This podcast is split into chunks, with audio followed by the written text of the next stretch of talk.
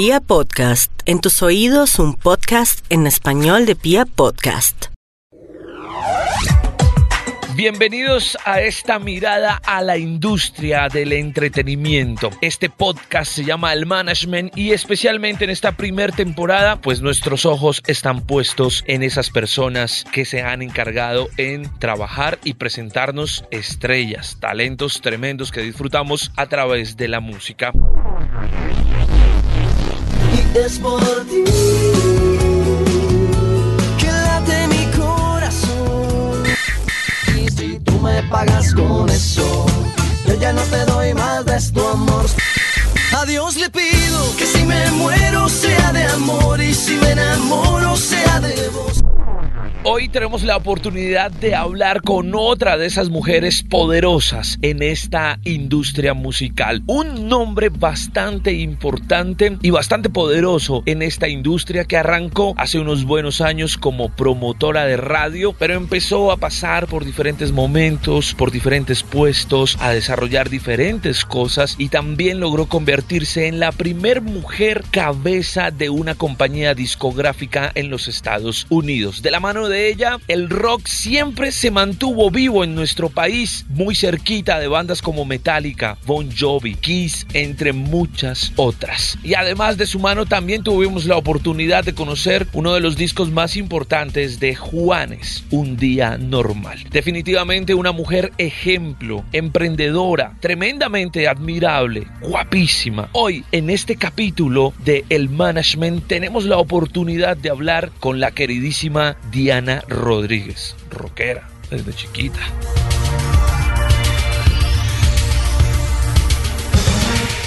Bueno, mi querida Dianita, mm, pues de hecho, mm, siempre una mujer muy puesta, eh, tremenda profesional, digamos que es una de esas mujeres a admirar en esta industria. Eh, pero más allá de esa posición, de esa buena posición siempre, eh, digamos que políticamente correcta, sé que tienes un corazón rockero, metalero casi, amante del glam, ¿cierto? Un poco de todo esto. Realmente eh, te encanta el rock, ¿no? Sí, mi culpa, mi culpa, toda mi culpa. sí, no, fan, fan de lo que fue Slayer, Metallica, Motley Crue, que me acabo de ver de Dirt. ¿Te viste ¿no? la peli? Y, y Duran Duran. Sí, me la vi. Tuve sentimientos encontrados, ¿Por qué? ¿no?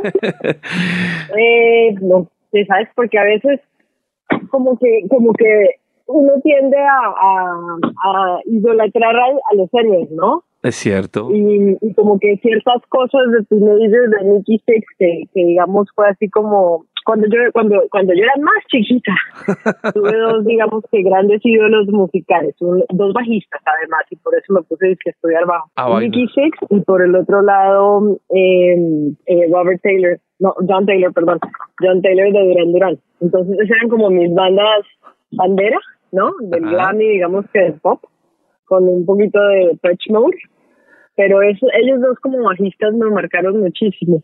Y, y claro, cuando tú ves The Dirt, pues me, lo discutíamos con mi hermana ayer, eh, pues ves toda esa parte como de teenager, ¿no? De 18 años, ¿no? Y de 21 y todo lo que haces y así como tal y como que dices como, pero por otro lado, tienes una, la historia de un ser humano que no pudo pasar por el abandono del papá, por lo de la mamá, por el tema del alcohol, ¿no? Como muchísimas Ajá. cosas. Ahí salió, ahí salió atrás mi Rammstein también, que estoy aquí dándole al Deutschland. Eh, y, y, y, y me trajo pues muy buenos recuerdos, ¿no? Y como, como mucho te vuelve y te sale como, no que se me olvide, el amor por la música, pero todas esas historias que hace que cada uno de nosotros esté aquí, ¿no?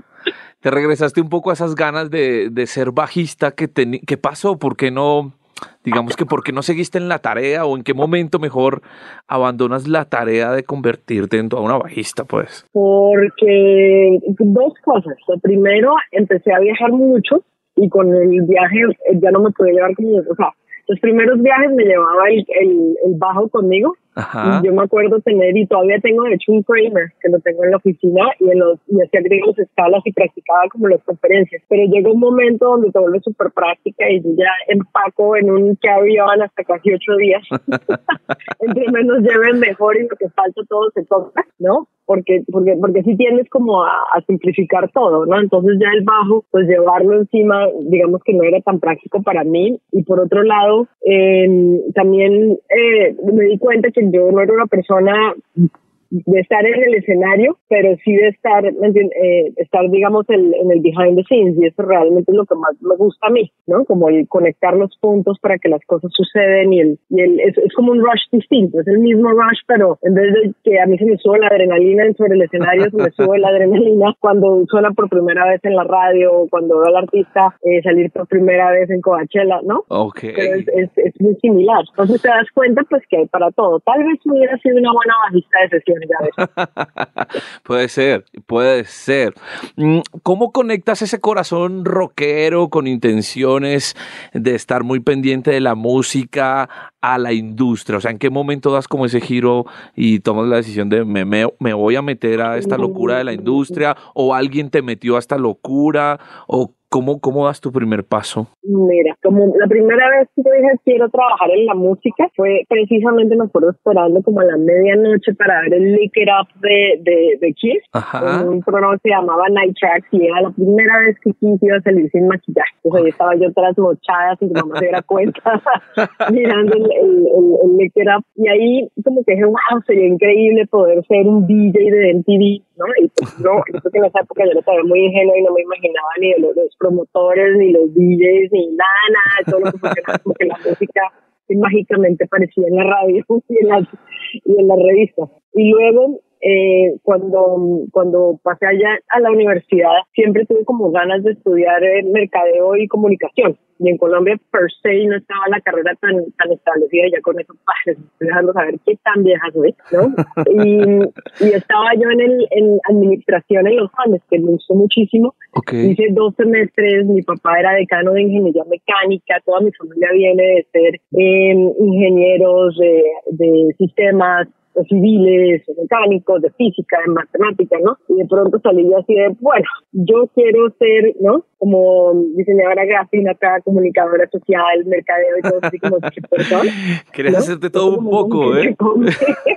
y ser manager es la excusa perfecta para hacer un poco de todo, ¿eh? Y, mira, y tener bases de administración, porque ahí también me vino a funcionar. Entonces, como me salí de los Andes para estudiar comunicación, y estuve, hice el error de, de, no inscribirme en los Andes, pero tampoco me inscribí, creo que era el Natadeo que tenía esa carrera en ese momento, y me quedé por fuera del ciclo y terminé en, en diseño gráfico, mientras tanto en, en eh, taller 5, ¿no? que me gustó muchísimo, sí. y me pusieron una tesis así de usted que es toda súper bombosa con la radio, hágase un papel sobre la responsabilidad social de los programadores de música en la radio juvenil de Colombia, y me consiguieron una cita con, con Andrés Bermúdez de 88.9. Ok. Y con, ahí está el Pajarraco y Andrés Nieto y muchas figuras de lo que era 88 en su momento. Y allá llegué yo y empecé, y empecé a ser eh, practicante. Y estuve de practicante como un año con ellos y después pasé para la, para la X, ¿no? Con eh, Rodrigo y con Julio Zubaga y con otra cantidad de gente y ahí era la única que hablaba inglés fluido. Entonces me llamaron a entrevistar a Michael Hutchins y a No, pues feliz, me imagino. Yo hecho la entrevista. Allá llegué yo con mi amiga que está haciendo fotografía, con mi hermana, y la manera en que lo hicieron fue pusieron a cada uno de los miembros en, en diferentes mesas y nos rotaban cada 15 minutos, ¿no? Okay. Y fue también, también que terminamos hablando con él y con los hermanos y con todo el rollo.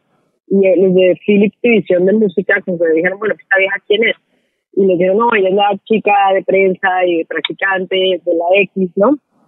Entonces al otro día me llamó Ricardo Rodríguez, que es toda una entidad en la radio colombiana, ¿no?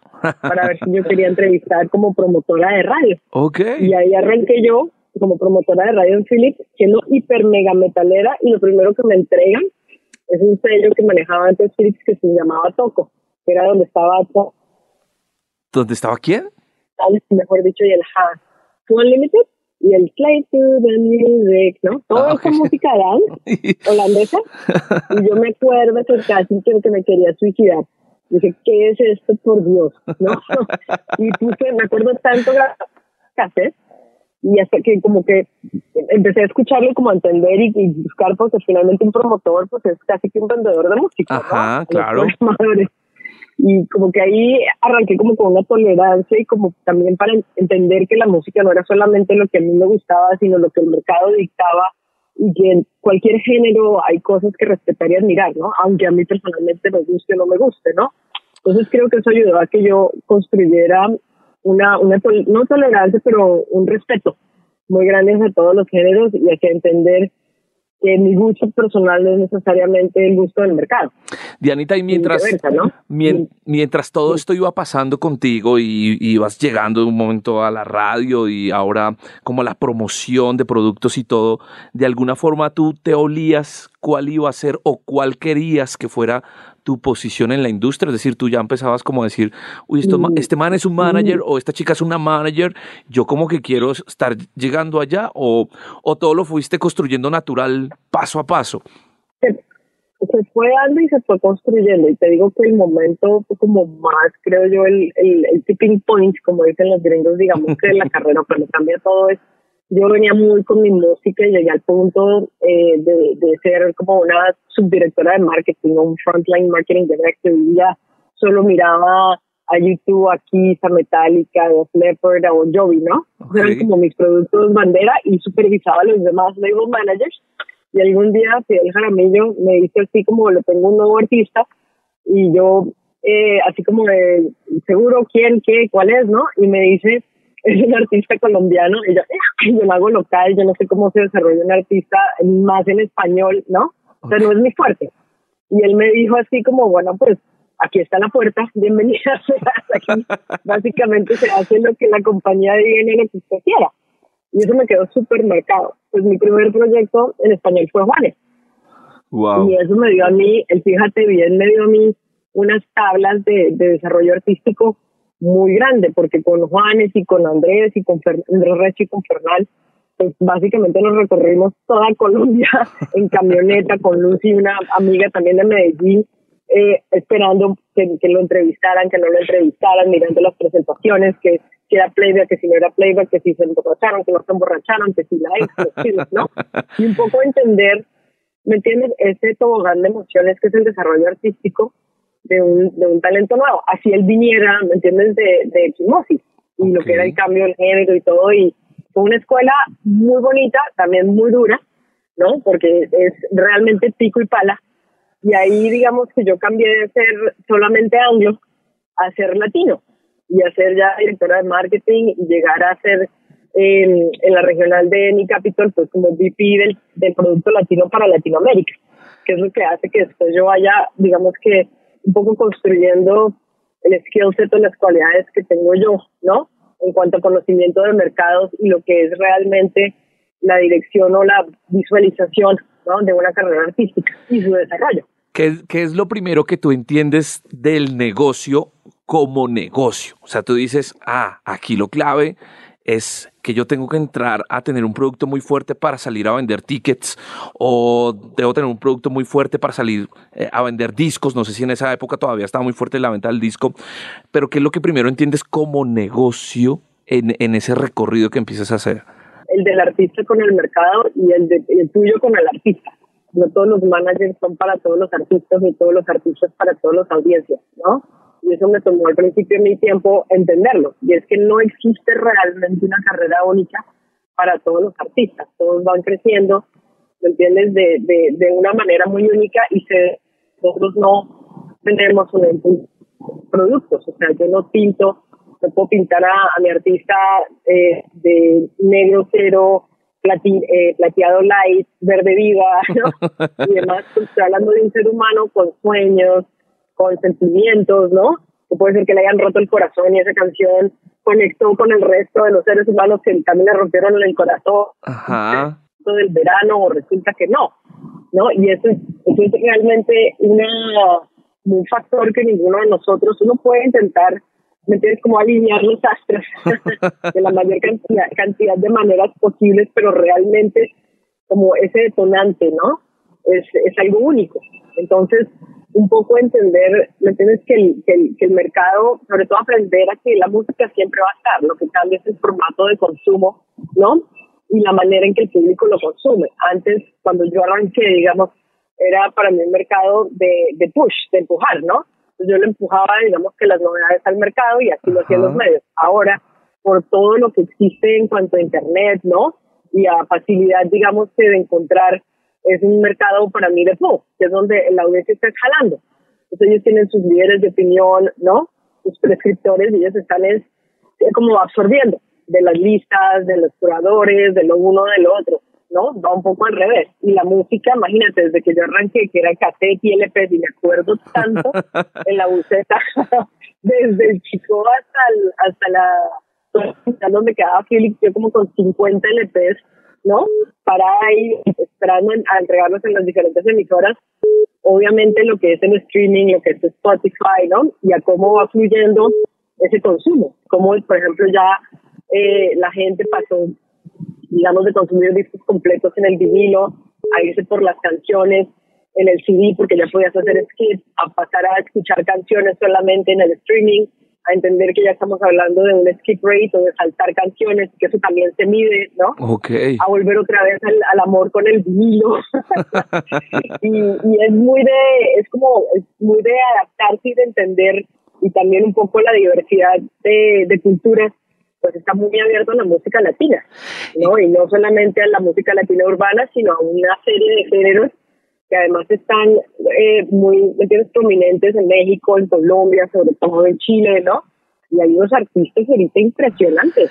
Sí, pero tú crees que eso de, encontrarse hoy con unos artistas, bueno, de alguna forma sentimos que el talento siempre ha estado ahí, ¿cierto? Pero el, el ver o el tener la visualización más fácil de, de estos artistas es, es un tema de, de globalización, pues que está la internet y uno como que puede ya llegar a artistas en otros rincones más fácil, ¿cierto? ¿O es un tema que todavía se sigue generando desde la disquera, desde el... no, hay de los dos, ¿me entiendes? Pero es más fácil porque tienes más, más posibilidades, pero al mismo tiempo es más difícil porque hay mucho más ruido, ¿no? Mm, Entonces, por lo mismo, ¿me entiendes? Ahora, antes habían de pronto, no sé, cinco artistas que MTV decidía a nivel de Latinoamérica empujar y eso digamos que hacía, o sea, generaba una influencia sobre la decisión de compra y del consumo impresionante. Ahora tenemos una, una avenida llamada Internet que te deja a ti, o sea, visitar desde las listas curadas de Spotify hasta, hasta el gusto personal, ¿me entiendes? De tu amigo, al, a los conciertos que están pasando, a un estéreo picnic que te pone artistas para descubrir también pero por lo mismo la competencia es muchísimo más grande.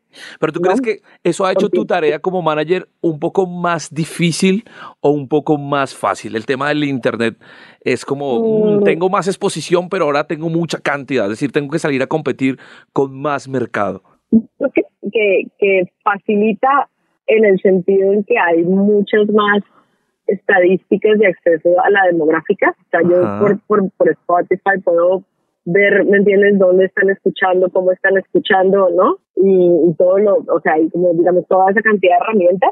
Y obviamente, si tengo grupos o artistas que conocen su, su audiencia y son cercanos a ellos en redes sociales, tengo una manera directa, digamos que de trabajo, ¿no? Pero también por el flip side, cuando yo voy a, a entregarle un disco a una emisora ¿me entiendes? En vez de tener 10 discos, tienen como 70 y más encima como 400 correos, ¿no? No solamente las disqueras, sino de los independientes. Entonces también es un momento muy de, de, de, diferencial, ¿no? ¿Qué te hace diferente a ti de todo lo demás que hace el mercado? Y es, es interesante porque es como si lo local fuera el, nuevo global, ¿no? Y es esa diferencia que marca el sonido de un bomba estéreo o de un Messier Periné ¿no? De un diamante eléctrico, de un sistema solar, ¿no? De unos petit felas y que lo diferencian de todo lo otro que existe allá afuera, ¿no? Y, hacen que alguien voltee la cabeza. ¿Qué te, qué te queda más fácil mm, vender hoy por hoy? ¿Un show? Mm, ¿Salir a vender quizás un par de discos, aunque ya no es negocio, ¿cierto? ¿O buscar una marca que esté interesada en el artista? Con, con los cambios que ha tenido la industria, que se ha vuelto más fácil vender y que no? Mm, pues mira, yo siento que la música per se O sea, la, la, la, la, venta de los streamings, a menos que tú seas eh, un artista, digamos, que ya con bastantes vistas y con bastante movimiento, es más una tarjeta de presentación. Okay. Pero es donde arranca todo. O sea, yo sin música nueva no puedo salir a los medios, no puedo vender los shows, ¿no? Es el motor de todo y es mi carta de presentación. Eh, si es el, el, digamos que la venta del show es, relativamente fácil de, de, armar, lo que es difícil es que sean las condiciones que tú quieras, ¿no? Que eso implica como una de las cosas que siempre hemos hablado con todos los artistas que trabajan con, con mi compañía o conmigo y amigos, ¿no? Es que a uno no se le puede olvidar que esto es como una compañía, casi que como cualquier compañía, y el artista es el CEO o el gerente general, ¿no? De su carrera. Lo que implica estar pendiente de la venta, de la parte de lo, del contenido, también de la parte de los ingresos y los egresos, ¿no? yo claramente puedo ponerme a tocar por toda Bogotá o por toda Ciudad de México, pero pues eso tiene un costo. Que, el, que la taquilla dé para cubrir mis costos, ¿me entiendes? ahí la, la magia del Excel. No se trata de que, exacto, porque no se trata de que yo diga, bueno, pues mi show es increíble y cuesta 15 millones de pesos, pero ¿quién va a comprar boletas? ¿A cuánto va a comprar boletas? ¿No? O sea, finalmente también es un juego de retorno de inversión con la parte, con la parte romántica. Entonces, armar shows me parece a mí que es relativamente fácil, lo que no es fácil es armarlos dentro de las condiciones que uno quiere, siempre, ¿no? Y creo que de donde más ahorita eh, veo yo que entran, que entran, que entra, digamos, un ingreso interesante para los grupos y que está creciendo más es la parte de sincronización, ¿no? Que es toda la, la supervisión musical, sea de comerciales o de audiovisuales o películas, ¿no? O series y es bonito porque es una manera de descubrimiento de la audiencia, ¿no? De paso es una manera de recaudo para el artista o para el editor, ¿verdad? Y, genera pues digamos que pública. Entonces, si, si uno digamos tiene tanta suerte como que la canción le gustó al supervisor musical y va dentro del feeling de la pieza que van a poner en televisión, ¿no? Pues eso es fantástico y, y hay bandas que pueden sobrevivir con eso, ¿me entiendes? todo lo que tú quieras y que viven, digamos, que eso más que de cualquier cosa. Pues depende mucho también de, de la música, pero lo ideal claramente es poder generar, o sea, hacer un mapa, ¿no? De todo lo que tenemos y de dónde puede regresar el contenido y que el artista sepa o el equipo sepa de dónde vienen, ¿me entiendes? De dónde pueden venir todas esas avenidas de ingresos y cuánto puede ser el tiempo de un retorno de inversión que no necesariamente tiene que ser monetario, ¿no? Sino en otras oportunidades. Entonces, por un lado tienes tu música y tienes toda la parte de la ejecución pública o de poner esas canciones con otros artistas o de las regalías que te paguen o no, o de la sincronización. Por otro lado tienes tus shows en vivo, tienes el merchandising, tienes, ¿no? Diferentes cosas. Por el otro lado tienes la parte de las marcas, de los patrocinios. El tema de las marcas en un artista en desarrollo es un poco difícil porque claramente las marcas están buscando artistas que ya tengan cierto jale, ¿no? Okay. Y, artistas que tengan, que tengan ciertos jales ya tienen que tener un nivel de desarrollo más grande, ¿no? Cuando, cuando... Pero cuando ya tienes un, un, artista más grande, pues de pronto ese artista ya no está interesado en marca. O si está interesado en marcas para cosas muy puntuales, ¿no? ¿Qué, ¿Qué, te dice a ti como manager o cómo, cómo se da cuenta uno hasta dónde un artista está en desarrollo y ya como que pasa esa línea, como que uno dice, ya esto es un artista que mm. realmente, porque ahora uno ve también un poco esto, Diana, y es como el desarrollo del producto, es decir, de la canción o del disco que trae el artista, pero fácilmente uno puede decir, esto ya no es un artista en desarrollo, esto es un disco que hace parte de un artista, solo que el desarrollo es, el desarrollo es propio de un disco o de una canción, pero en qué momento uno dice, eh, Pepito Pérez ya pasó la línea y ya no es un artista en desarrollo. Yo creo que es cuando tú conectas el, el, el, a ver, como el nombre del artista con las canciones, con el concierto, ¿no? Como cuando realmente te está pegando en un estilo de vida porque si te das cuenta, hay gente que conoce canciones, pero no, no sabe necesariamente quién es el artista. Y hay gente que conoce artistas, pero no sabe, no sabe necesariamente que esa canción le pertenece a ese artista. hay gente que sabe los dos, pero no sabe que el artista se está presentando en vivo en un mes, ¿no? Pues cuando tú logras conectar, ¿no? La mayoría de esos puntos, eh, la audiencia, yo creo que ahí esto no va pasando de niveles. Y lo mismo, hay artistas en desarrollo, eh, después de desarrollo estás en breaking, hay artistas consolidados, hay artistas, ¿no? O sea, hay de todo, hay muchos niveles, tampoco que sean ni dos ni tres, Y hay artistas que además son eh, establecidos en su país y en desarrollo en otros, ¿no? Yo, por ejemplo, o sea, tengo, tengo el placer de trabajar, digamos que con Flor de Toloache en Estados Unidos y Flor de Toloache es un grupo de mujeres que aquí giran por lo menos eh, 100 fechas al año y ya están en el New Orleans Jazz Festival, y ya están en esto y ya están en el otro. Y en Colombia, apenas fuimos a Colombia al parque, ¿no? Eh, el año pasado. O Francisca Valenzuela, que en Chile y en México es gigante y tiene unos cuantos millones en Twitter. Y en Estados Unidos apenas estamos arrancando y, ¿me entiendes? La, la invitaron ahorita al tributo de Yoko Ono y estaba esta mujer parada al lado de Saint Vincent cantando y parada al lado de de, la vocalista de Garbage, ¿no? Shirley Manson también cantando, pero ellas saben perfectamente quién es ella, pero el público era como, ¿quién es este artista nuevo? Entonces, es, es, es, muy interesante ver esto y yo creo que eh, es como el día a día, es una lección de humildad de la vida, ¿no? A todos, porque realmente el trabajo nunca está al 100% y los, los artistas casi siempre, siempre tendrán un mercado donde todavía siguen siendo un artista en desarrollo, ¿no? Ok, es cierto. Pero, pero, pero sí, muy, es muy bonito. Lo que pasa es que es un, es un camino que es eh, muy agradecido cuando, cuando me entiendes, cuando van dando las cosas y también muy desagradecido a nivel de frustración, ¿no? Y, y, lo, y lo que tomo hoy por hoy, ¿no? Tener esa entrevista o sonar por esa, esa primera vez en radio o que te den esa gira que vas a abrir o no claro. O, o todo lo demás. Y esa yo creo que esos son los momentos más bonitos como los momentos me entiendes más duros. Para mí la época de los Grammys siempre es una un, una temporada súper agridulce.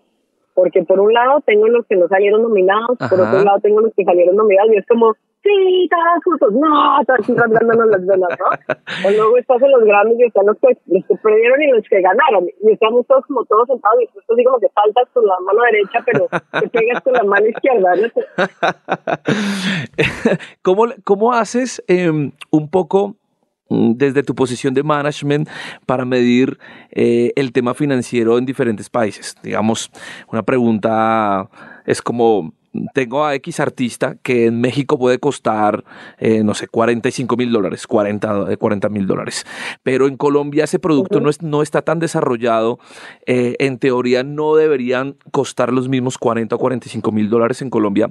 Se supondría que sería otro precio, pero uno a veces eh, buqueando un par de cosas y esculcando se da cuenta que hay unos precios que se mantienen como si ese desarrollo de producto fuera igual de fuerte eh, al, al país, pues, o al mismo país donde sí son realmente fuertes. Mira, yo creo que eso es como una, una decisión y una conversación puntual con cada artista. Nosotros lo que intentamos hacer es tener una, porque todo es como entregables y expectativas, ¿no? Una, o sea, una conversación realista de donde estamos en este mercado. Por decirte algo, si, si, si considerar, ¿no? Es un artista que yo no manejo, pero que manejan grandes amigos míos y que es un artista que admiro y quiero y espero que Colombia lo, lo conozca mejor, ¿no? En los años a venir. Eh, es un artista que, por decirte un número, gira con, con 17 personas en México. Y claramente es un artista que ya en México, si tú estuviste en el Vive Latino, fue súper emocionante y lo mismo en el Pal Norte, es un artista que ya está metiendo muchísima gente y que lleva toda una carrera, ¿no? Y que con este disco se está notando esa consagración. Ahora, para Colombia, ¿me entiendes? Claramente lo que él quiere, pues, enamorar al público colombiano y eso implica una inversión de su parte, pero también, ¿me entiendes? Una inversión de parte del, del promotor y del mercado local, o sea, el sello, el, eh, la editorial, ¿no? El promotor que se va a quedar con ese artista por el resto de los, de los años, ojalá va a venir, ¿no? Y él mismo, porque al fin y al cabo, pues, es su futuro artístico, ¿no? Entonces, viene la conversación de ya no viajar 17, sino viajar 9, pero dar el, dar el mejor del show y no sacrificar, ¿no? Digamos que la música y, y, la parte que más importa, ¿no? Que es ese delivery. Ya le vamos bajando un poquito las luces, ya lo uno, ya lo otro, pero sin quitarle al, al valor del show. Y por otro lado, eh, bajar en, en, en todo tipo. Tal vez ya no estás ganando, pero estás dando, ¿me entiendes? Tablas, o si no estás dando el, el punto de equilibrio, ¿no? ver hasta dónde, entonces puede uno invertir en el mercado, porque finalmente si, Colombia todavía no me está dando, pues México me está dando y hasta qué punto México me puede suscribir un poquito Colombia, ¿no? Mientras me levanta y por eso es que es tan importante eh, ir primero como por territorios y conquistando o, o, enamorando, digamos, más bien territorios y no irse a desangrar, ¿me entiendes?, por toda Latinoamérica al mismo tiempo, porque es como la mantequilla, pero más despacio, pues más. Entonces, si tú vas a trabajar México, ¿me entiendes?, vete por México con toda y una vez ya es como el juego de risk, ya una vez tienes tus soldados ahí puestos, ¿no? Entonces al próximo. Pero es que si no, realmente diluyes mucho los esfuerzos y es, son muy poquitos realmente los artistas que, que, que, yo he visto que ya vamos a hacer Brasil, Chile, Argentina, eh, Uruguay, Paraguay, Bolivia, Venezuela, Colombia, Perú, Ecuador, México y además Centroamérica y vamos a romperla. Normalmente Sebastián ya arrancó por Colombia, después se fue para Estados Unidos, ¿no? Y hay fenómenos de fenómenos, pero usualmente hay una estrategia y tiene que ver mucho con con el tipo de mercado, con cuál es el país que mejor te puede, digamos, quedar la mano, y ahí tú empiezas a verlo tanto por, digamos, que eh, sonadas en, o escuchadas más bien en Apple Music, o en Deezer, o en Spotify, o en Claro, ¿no? Como también en las ofertas que te empiezan a llegar de otros países, en los, en los festivales, ¿no? Y, y un poco las redes sociales también, ¿entiendes? Del, del artista. Tú mismo te vas dando cuenta por dónde van empujando. Denita, mm, regresemos un poquito a, a, tu historia. ¿Cuántos años duraste en EMI? Yo duré en EMI, yo creo que como unos nueve años, nueve o diez años. Y en total 25 llevo en la música. Y de... Y el, y el, sello, pues todo lo que quieras. en EMI, en EMI, mm, digamos que tuviste un recorrido grande, muy importante, pero sobre todo fue enfocado más hacia, hacia el marketing. Ya empezabas a, a entender un poco lo que iba a construirse con el marketing del artista, de los artistas. Claro, claro, porque yo pasé, o sea, una de las conversaciones más difíciles que he tenido yo fue, de hecho, con Juanes, cuando decidirme de, de Universal, que acababa de entrar pero yo llevaba como dos años buscando el puesto de directora de marketing a EMI, ¿no? Y fue que EMI en su momento Álvaro Rizzo me dijo, vente para acá, tenemos el label anglo puesto, y yo le dije, no, pues para hacer label anglo ya estoy aquí en Universal y además tengo avales, ¿no? Claro. Entonces, él muy inteligente me dijo, yo te ofrezco la dirección de marketing de la zona andina. ¿no? Entonces ahí dije yo, bueno, pues sí salto porque así, me toca crecer, ¿no? Claro. Y entonces ahí empecé a ser como marketing solandina, después me incluyeron en Centroamérica, después me llamaron de la regional, entonces estuve en Miami eh, un poco como supervisando todo Latinoamérica, y ahí ya tenía Juan Luis Guerra, RBD, ¿no? Diferentes grupos y diferentes géneros. Y en una de esas, eh, Camilo Lara en, en, en México se queda sin directora de marketing o director de marketing y me prestan a mí por tres meses. Y me gustó tanto México que me quedé con Camilo haciendo la regional y la dirección de marketing de México por tres años. Entonces ahí me tocó un ciclo muy bonito que fue el Reptilectric de, de Zoe, me tocó la firma de Moderato, me tocó el 45 de Jaguares, ¿no?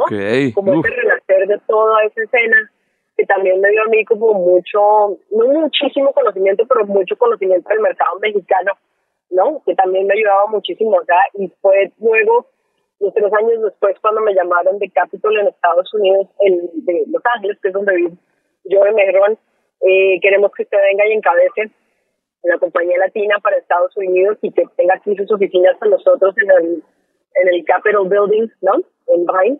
Y para allá, pues aquí llegué yo a probar suerte. Dios mío. Y ya, ya pues a quedarme en Los Ángeles pero, pero ese recorrido, digamos, de por, por el lado de marketing, me ayudó muchísimo a entender la parte, digamos, de, de ventas, de estrategia de comunicaciones, de conocimiento del mercado, de armar un equipo, ¿no? De, de un poquito entender el ritmo de desarrollo de un artista, ¿no? De conocer a la gente, digamos que de los medios, igual promotores, ¿no? Y de forjar pues amistades que me han eh, eh, ayudado mucho, pero sobre todo conocer mentores, ¿me entiendes? Que para mí fueron súper, súper importantes y que en su momento fueron quienes, ¿me entiendes? Me empujaron como a, a, salir y seguir adelante.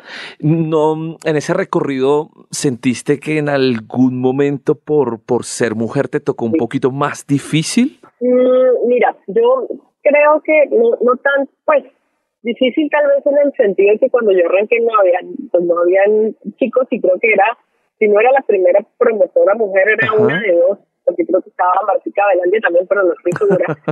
eh, y, y era más como el, el bicho raro, ¿no? Y tal vez mi approach eh, fue un poco volverme como uno de los chicos. Entonces, para los que me conocen, pues saben que yo me pongo unas super camisetas, o sea, yo soy super tomboy, ¿no? En muchos aspectos y creo que viene de eso, de ser one of the guys y si tú te puedes tomar Jack Daniels, yo me puedo tomar dos y si tú quieres comerte la, la sopa de, ¿qué? Los ojos de pescado, me acuerdo todo lo que me quieren hacer y yo me puedo tomar la sopa, ¿no?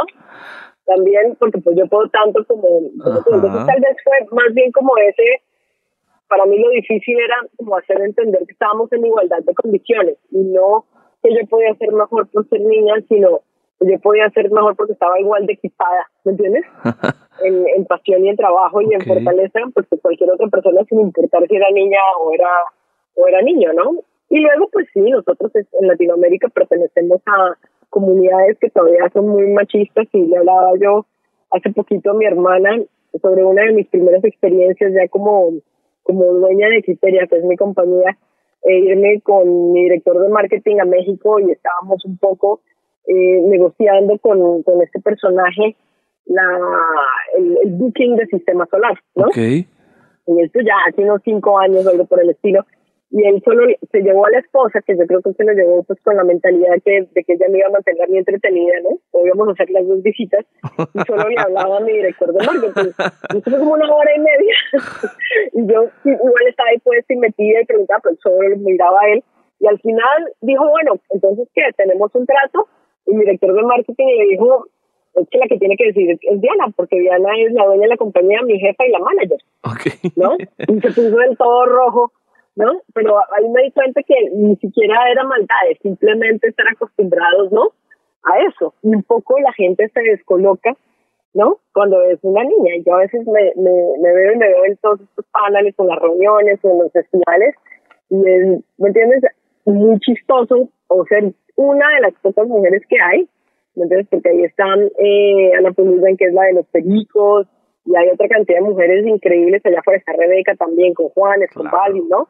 Con lo uno con lo otro y cada vez vas viendo más. Pero a mí, me, por ejemplo, me vuela la cabeza cuando voy al Vive Latino y, y, veo que el Lourdes es la mera mera de producción y lo mismo que, que la otra que es la de producción del Machaca, ¿no?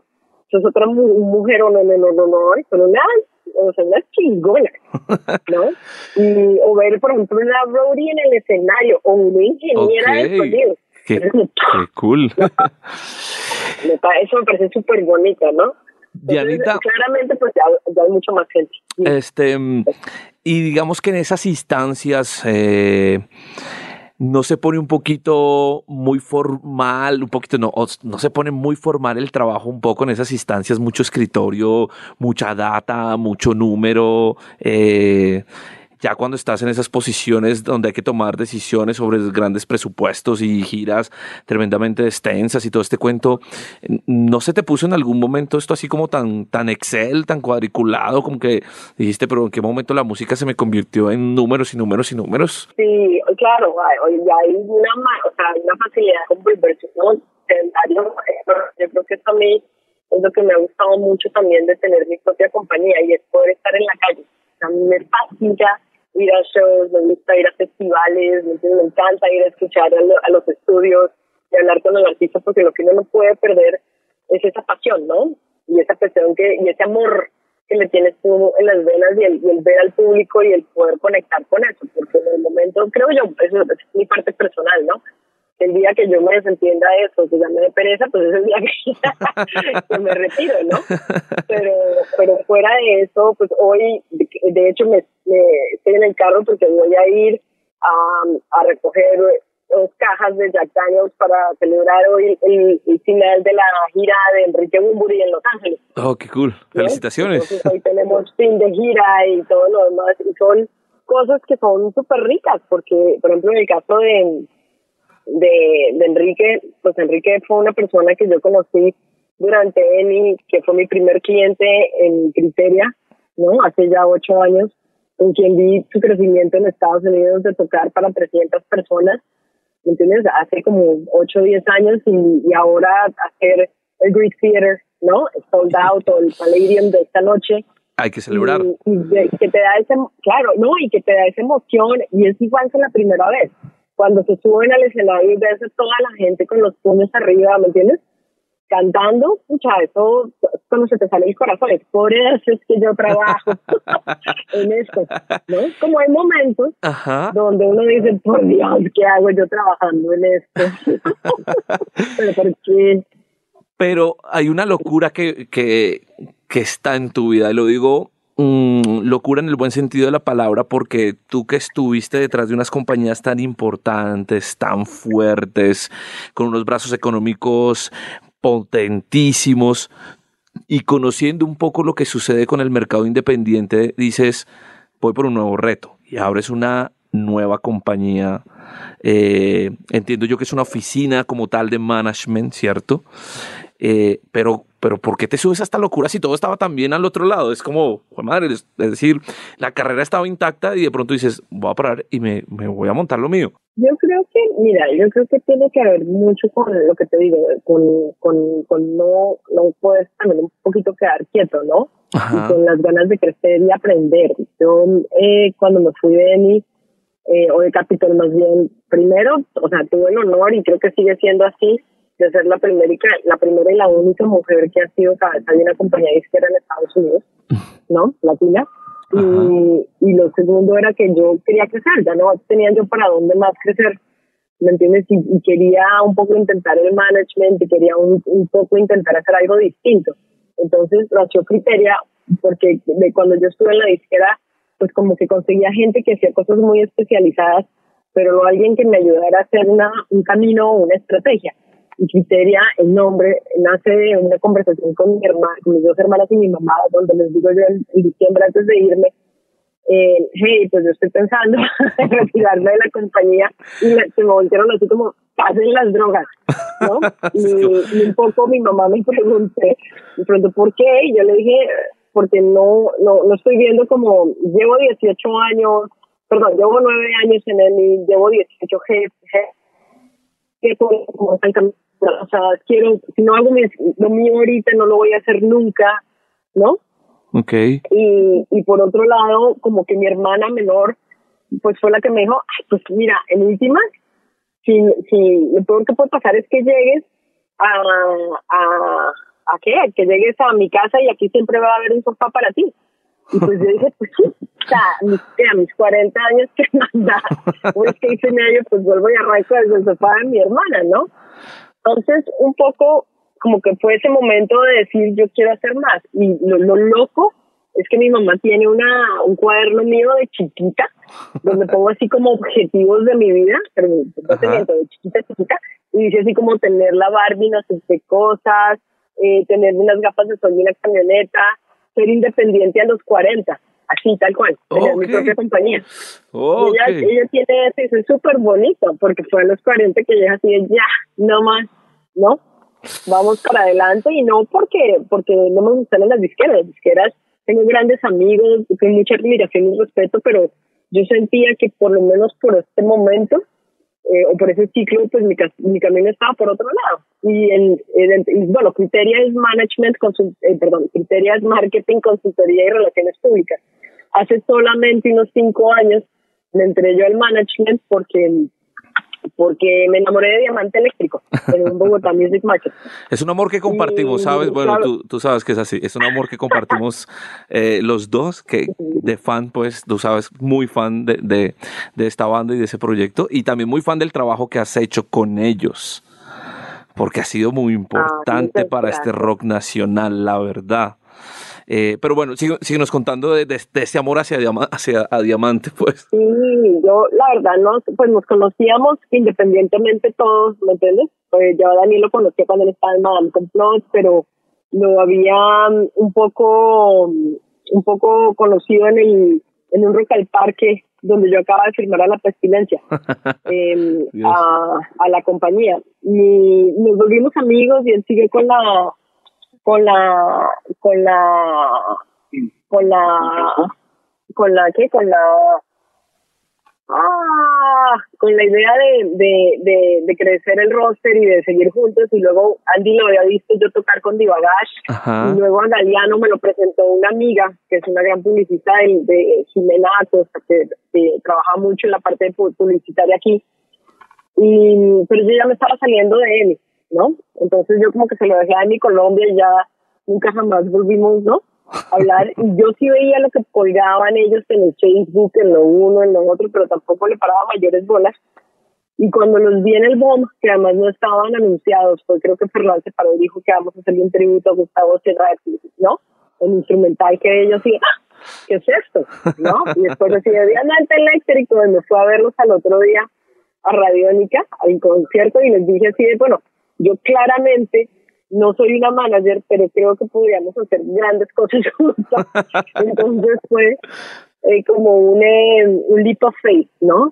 De ellos, de, de creer en mí y obviamente un enamoramiento mío, ¿entiendes? Con la música y, y, yo todavía escucho y todos los días escucho a Diamante y me encanta, me encanta el grupo, soy fan, soy feliz, ¿me entiendes?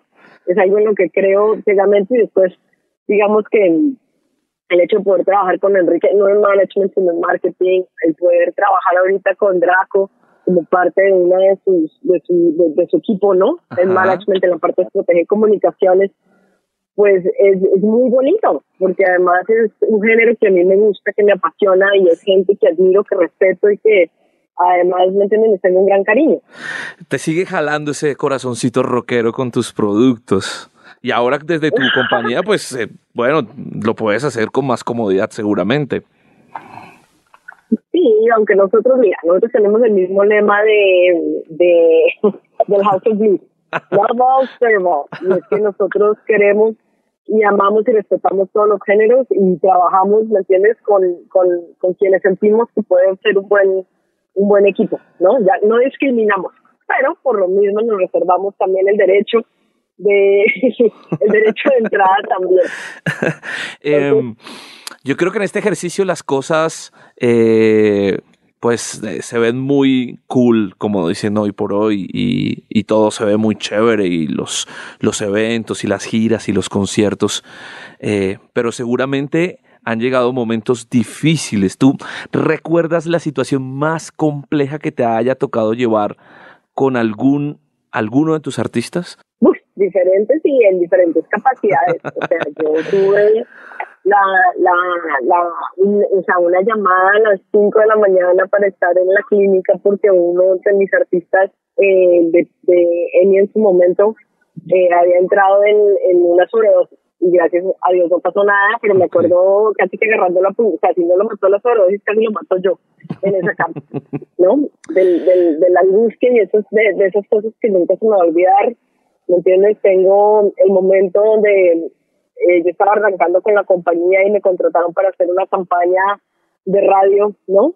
Y yo decidí confiar en una persona que no conocía y esa persona se desapareció con 50 mil dólares. Wow. Y yo arranqué con una deuda de menos 50 mil dólares en la compañía y lloraba, lloraba lo que me está dicho. Yo recuerdo cuando llegó la gente de 24-7 y mi jefe me dijo claramente, no te los lleves a Pipeline. Y me los llevé a Pipeline, que era una discoteca de entonces, un bar, ¿no? Y una balacera. Y me acuerdo yo tirarme encima de esos dos carajos y decir, por favor, que no los maten porque si no me van a matar a mí. ¿No? Wow. Hay, tantos momentos Qué de cosas que uno, ve, ¿no entiendes? Y que, y que te quedan marcadas. O sea, unas cosas que son impresionantes. Oye, Anita, y mm, digamos que mm, eh, me ha te voy a decir la verdad, me ha quedado un poco complicado hacer esta pregunta, pero, pero no he querido dejar de hacerla y es un poco desde tu posición como management, ¿cómo ves todo este tema de la payola? Eh, digamos que es un secreto a voz a voces que van, que vienen, que en otros países es más fuerte, que en otros no existe, pero eh, de alguna forma es una cosa como incómoda a la que nadie le quiere hablar. Eh, pero como que ha estado ahí por muchos años, ¿no? Mira, la verdad, y es que y, yo soy súper, súper sincera, porque casualmente y en los géneros en los que me muevo yo, ¿me entiendes? Eso realmente no existe.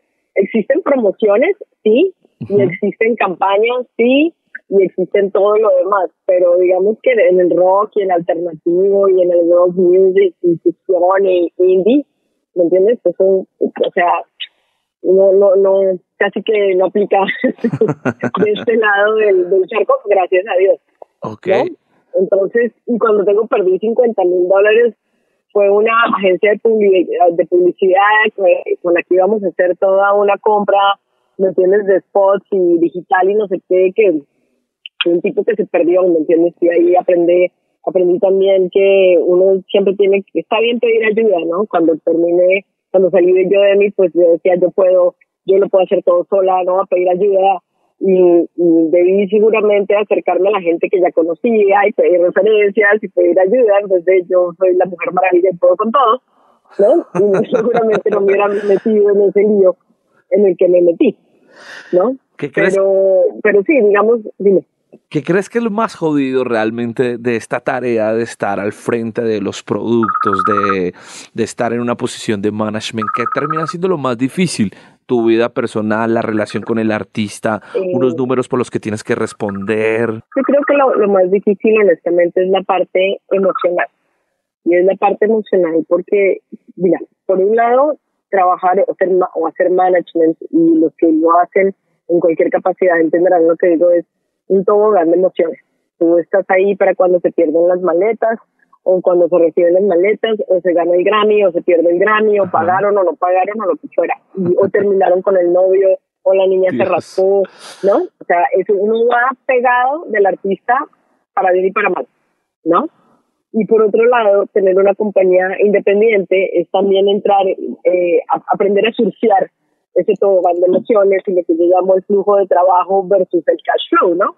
Pues a veces todo el mundo te está llamando y todo el mundo quiere que traes con ellos y a veces nadie ha pagado a tiempo y tú tienes que pagar, ¿no? Todo lo de la compañía. Entonces es como tener esos nervios de acero que realmente nadie los tiene, pero es un poco aprender a manejarlos, ¿no? Y, y surfear eso. Y entender que, pues, que somos seres humanos, que estas son relaciones humanas y que, y que, ¿me entiendes? Yo creo que lo primero que hay que siempre entender o, o acordar con un artista, como con un amigo, es eh, agree to disagree, ¿no? Y es saber que vamos a estar en desacuerdos, pero siempre y, siempre y cuando estamos de acuerdo en que vamos a tener desacuerdos y hay respeto, todo está bien, ¿no? Y pues que lo, la parte del flujo de caja y flujo de trabajo, pues todo es como un péndulo, ¿no? A veces sube y a veces baja, pero es estar preparado, ¿no? Para las subidas y las bajadas.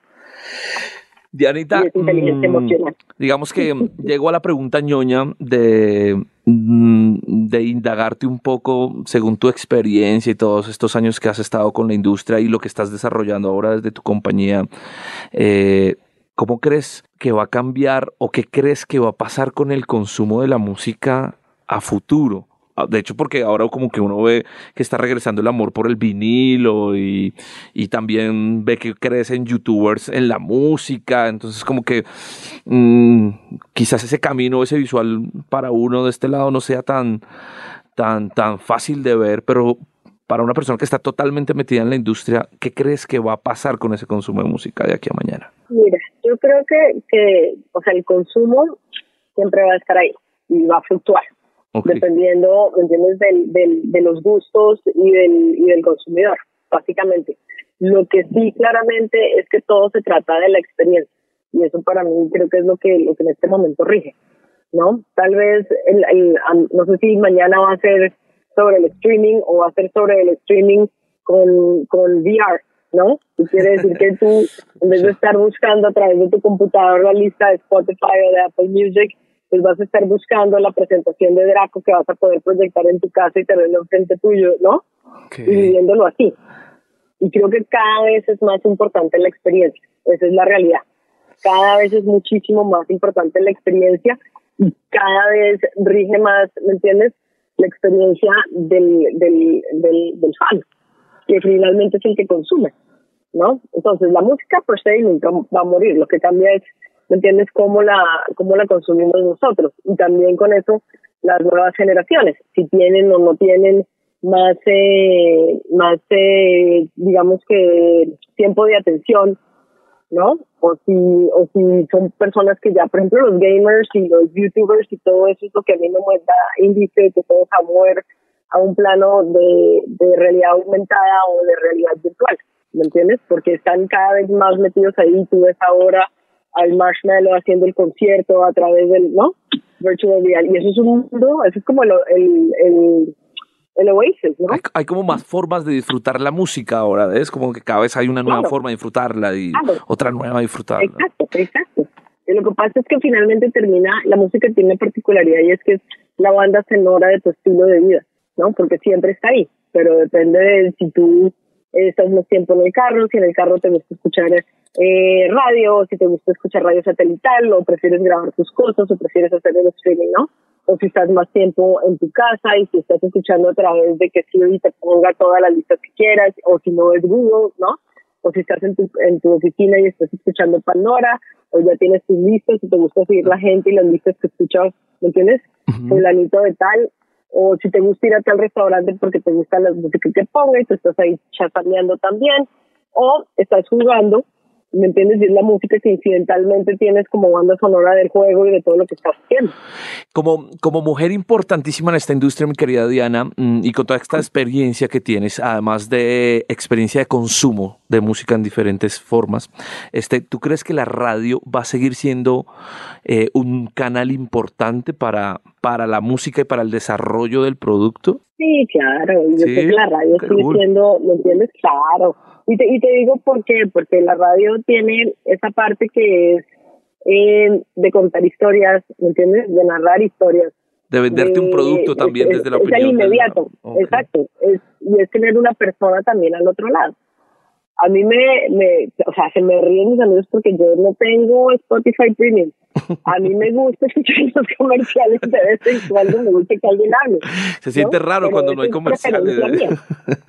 Exacto, ¿me entiendes? Pero también es como me gusta a mí experimentar y a mí me gusta que me digan, bueno, ya que está la nueva canción de Rammstein y se llama Deutschland y ya vieron que el video son 10 minutos porque automáticamente cuando me siento en la compu voy a buscar el video de los 10 minutos que narra toda la historia de Germania y de Alemania y todo lo demás, ¿no? Pero hay gente que no le gusta que le hablen. A mi marido no le gusta que le hablen y se puede echar el disco de Roy por mi carro de cabo a rabo, ¿no? Mientras que a mí me encanta poner K-Rob y escuchar todas las bobadas que dicen Kevin and Dean porque me gusta saber que está ese elemento del otro lado. Entonces, siempre a ver, va a haber preferencias, ¿me entiendes? Y lo que yo creo es que se va segmentando más de acuerdo al estilo de vida de cada uno de nosotros. Mm, Dianita, el retiro de una persona de tantos años en la industria es en la playa descansando o realmente esto, esto se acaba cuando tu último artista firmado por la compañía decida retirarse? ¿Cómo puede ser el retiro de un management? O de una, o bueno, más allá de un management de la persona que está metida en la industria todo el tiempo. Yo no creo que ninguno de nosotros termine retirándose al 100%, a menos que uno ya se case, ¿me entiendes? Porque, o sea, mira, mira Julio Correal, mira Ajá, cierto. ¿me entiendes? Termina uno metido por la izquierda por la derecha o en la parte de conciertos o en la parte de, consultorías, ¿no? Entonces creo que uno tal vez evoluciona a, tal vez pertenecer a las partes que más le gustan, ¿no? A mí por lo menos por el momento me encanta estar subido en un avión, me encanta estar en, en el festival, yo tengo amigos que dicen, uy, linda, echarse ahorita un vuelo de siete horas, ¿no? Estás loca y en las drogas, no, gracias. Prefiero estar así en una, en una mesa de masaje, pero a mí todavía me gusta. Y lo haré pues hasta el día en que, en que ya me dé pereza hacerlo. Lo mismo me, me levanto por las mañanas y es como si yo escuchara la campana del Stock Exchange de Wall Street. Pim, pim, pim, es como listo. No todo que no sé qué hacer hoy el día que eso ya, ¿me entiendes? Se me vaya, pues seguramente buscaría hacer otra cosa, ¿no? Lo, bonito es que he tenido el privilegio de vivir de la música y eso realmente, pues primero, muy agradecida y segundo, realmente es un privilegio. Dianita, muchas gracias. Se nos fue un poquito más largo el ratito, pero, pero muchas gracias. Pues estuvo muy sabrosa la, la conversa, ¿para qué? A ti, gracias a ti. Pues qué pena ahí mi monólogo completo. No, ni puro bla, bla, muchas, muchas gracias, Diana. Y de paso aprovecho para agradecerte por tu trabajo, por ese esfuerzo que pones también en llevar los productos a muchos lugares del planeta, literalmente, eh, y porque de alguna forma todo el trabajo que está detrás de una compañía como la tuya y de personas como vos, pues es que han llegado muchos, muchos productos a nuestros oídos y a nuestras radios. Así que, pues muchas gracias, Dianita.